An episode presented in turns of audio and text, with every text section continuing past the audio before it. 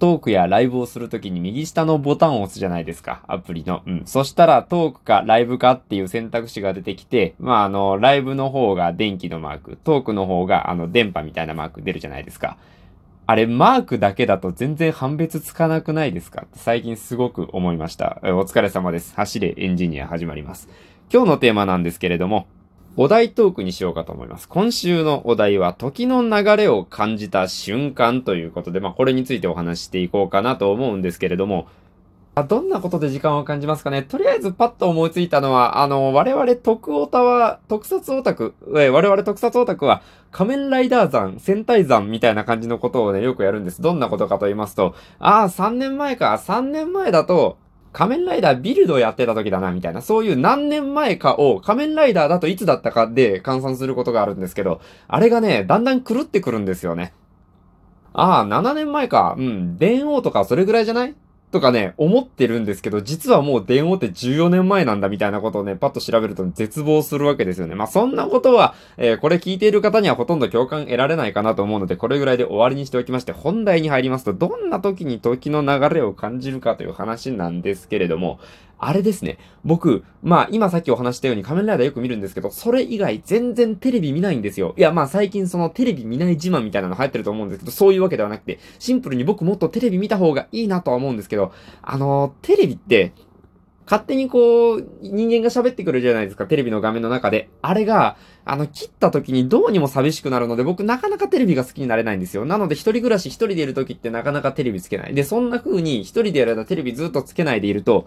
ちゃんとしたバラエティ番組とかニュース番組を見るのが、実家に帰った時だけになるんですよね。で、実家に帰って久しぶりに、あの、なんかね、目覚ましテレビとか、特ダネとか、ああいうこうなんかずっとコンスタントに同じ人がやってるニュース番組とか見ると、知らないうちにめちゃくちゃ老けてるんですよ。あの、僕が知ってるカルベアナって、青年ぐらいの年だったのに、もうがっつり中年になってるんですね。びっくりしますよ。っていうことは、少年だった僕ももう青年になってるんですよね。いやいや、恐ろしい話ですよ。鏡なんか見てたまに、あれって思うことがあるのは、やはり老けているということなんでしょうね。いやいや、僕まだそんなに老けてないですよ。年相応より若干老けているというだけで別に僕がめちゃくちゃ年を食っているというわけではないです。はい、僕は、あの、小さい時からずっと年上に見られ続けていたというだけで、あの、僕が6年生の時には中1に見えるし、高校生の時には大学生に見えるし、大学生の時には社会人に見える。それだけの違いなんです。なので僕が別に人よりすごく年を食っているとか、年を食うのがめちゃくちゃ早いっていうわけではないんですけれども、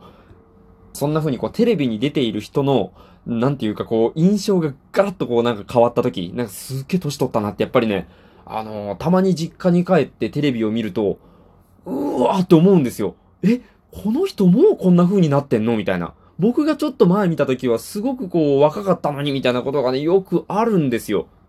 まあ、これに気づけないのって、僕ほら仮面ライダーぐらいしか見ないじゃないですか。仮面ライダーに出てる人って1年経ったら全部変わっちゃうから、そういうなんか継続して人の風貌が変わっていく様とか全然わかんないです。だから、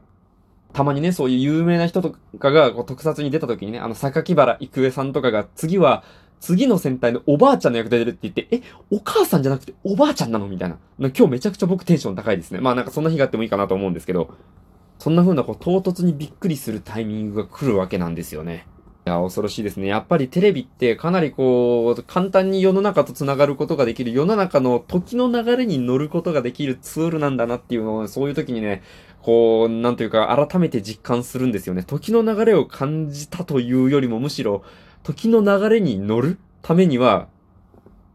やはりこう映像で見れるテレビなのかなと。まあこうやってね、あの、ラジオで映像は映像はっていうのはどうかなとは思うんですけど、まあまあ今日は映像の話になってしまいましたね。まあ自分が思っている以上に時間の流れというのはあっという間なもんなんですね。本当気をつけてね、こう一日一日を大切にしていかないともうあっという間に時なんて経ってしまうなと。そんな風に思いました。今日はね、短めではあるんですが、えー、お題トークにもかかわらずサクッと終わりにしておこうかなと思います。話すことがなくなった時は変に引き伸ばさずにサクッとあるのが一番だというふうにね、あの、偉い人もおっしゃっているので、うん、まあ誰のことかさっぱり僕もわからずに適当にね、言ったのでで、はい。そんなところで今日はこれぐらいにしておこうかなと思います。え、皆さんからの質問、感想、相談などなどお便りでお待ちしております。それでは皆さんご清聴ありがとうございました。お疲れ様でした。失礼いたします。